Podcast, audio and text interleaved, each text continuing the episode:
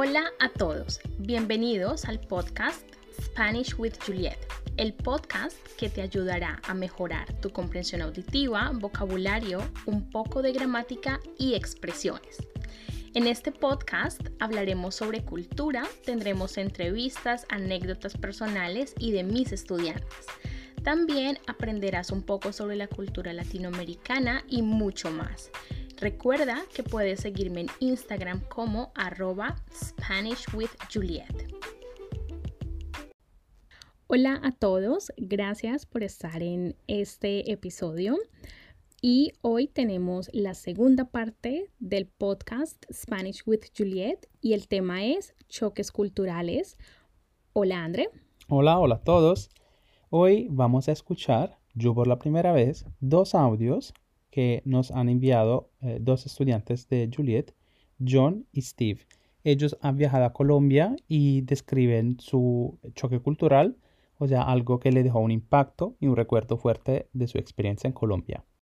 La siguiente persona es John. John fue a Colombia en el año 2015-2016 y él se enamoró de Bogotá. Bueno, vamos a escuchar su audio una costumbre de los colombianos que parecía bastante raro para mí era la manera en que cerraban las puertas de los carros. En Inglaterra, de donde soy, cerramos las puertas de los carros con suficiente fuerza para asegurar estén cerradas correctamente. Pero la primera vez eh, que cerré una puerta del carro en Colombia, eh, de un carro de la mano de una amiga de Inglaterra, ella dijo con mucho sarcasmo que no me di cuenta ¿Estás seguro está cerrado? Dije con confuso. Um, um, perdón, cerraré de nuevo. A esto ella dijo, no, no, no, no, no es necesario, gracias. Todavía no sé por qué los colombianos están tan delicados con sus puertas de los carros. John, gracias por tu audio. Eh, me dio muchísima risa y también a Juliet escuchar tu experiencia porque, bueno, yo tengo una experiencia muy similar en Italia y yo cierro la puerta del carro, nosotros cerramos la puerta, o mejor dicho, la tiramos para que, eh, para asegurarnos que la puerta quede cerrada bien. Y no sé, hay una satisfacción en cerrar la puerta de una forma eh, con bastante fuerza. Y en Colombia me ha pasado muchas veces lo mismo. Ah, ahora cierro las puertas de una forma más suave también acá en Londres. O cuando tomamos Uber, por ejemplo, estoy atenta a no, no tirar la puerta. Esto, esto no lo soporto y espero que, bueno, cuando vayas a Colombia te acuerdes de John y no vayas a tirar la puerta. Listo, gracias John por este audio y nuestro último audio es de mi estudiante Steve. Steve es de Australia y actualmente vive en Seattle. Él fue con su familia a Colombia con su esposa y su hijo y recorrieron varias ciudades. Vamos a escuchar qué dice. Hola, soy Steve. Soy australiano, pero vivo en los Estados Unidos con mi esposa americana y mi hijo adolescente. En 2017 visitamos Colombia y Panamá de vacaciones por cinco semanas. Nos gustaba mucho Colombia. Visitamos Cali, Salento, Jalín, Medellín y Cartagena durante nuestro viaje. La gente era muy amable y nos ayudó cuando lo necesitábamos. Mi español no era muy bueno en ese momento, de hecho solo sabía unas frases. Aunque no hablamos español bien y mucha de la gente no sabía hablar inglés, todos eran pacientes con nosotros mientras tratábamos de comunicar. Una cosa que notamos es que, especialmente en las ciudades, en general la gente está bien vestido casi todo el tiempo. Obviamente ellos toman el tiempo para verse bien. Ellos llevan ropa fina y las mujeres llevan joyas y maquillaje y parecen impecables. Un día visitamos el Valle de Cocoro, cerca de Salento, un lugar muy hermoso donde se puede ver las palmeras más altas del mundo. Es una área turística, pero los caminos son de tierra y en lugares es fangoso. Estamos vestidos en ropa para caminar en el bosque con las botas de goma. Un autobús turístico llegó y la gente que se bajó del autobús era vestido en ropa fina y blanco, con joyas y zapatos de taco alto y zapatos lustrados. Ellos no parecen preparados para nada para las condiciones, pero se veían bien. Otra cosa muy diferente de los Estados Unidos y Australia es que el tráfico en la calle es más caótico. Las leyes del tráfico parecen más como sugerencias que reglas. Hay carriles, pero los conductores les gusta usar la calle completa. No era tan sorprendente para mí. He viajado en muchos países con tráfico caótico, pero era la primera vez que mi hijo había visto esto. Nuestro viaje fue fantástico y no veo la hora de visitar Colombia otra vez. Bueno, André, tus opiniones. Muchas gracias, Steve, por tu audio. Fue muy interesante em, saber que has viajado en un lugar donde han las palmeras más altas del mundo que yo no conocía. Juliet, creo que tú lo conoces. Sí, fui una vez. Bueno, digamos que no conocí totalmente. Fui con toda mi familia y fuimos solamente mediodía así que pude ver más o menos algunas palmeras, pero es un lugar de caminar, como dice Steve, y necesitas la ropa adecuada para hacer esta caminata.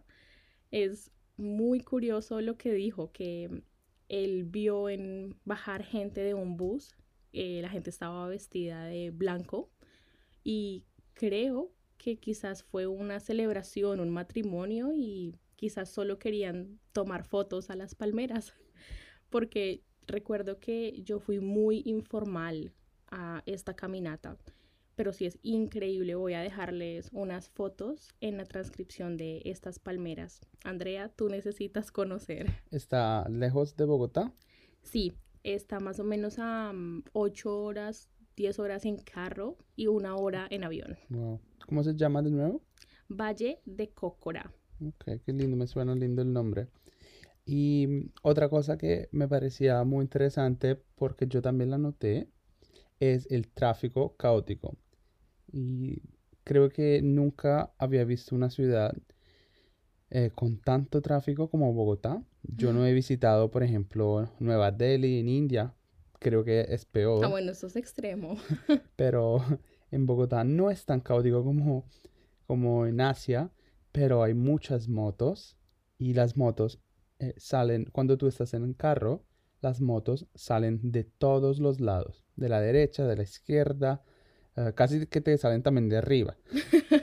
y hay unos conductores muy buenos de motos, pero son muy arriesgados.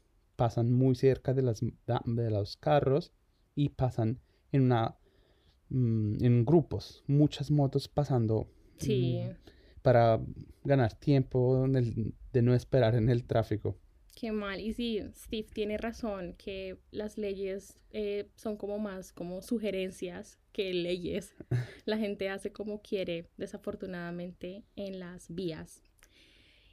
Bueno, em, otra cosa, em, Steve decía que la gente viste muy bien en la ciudad.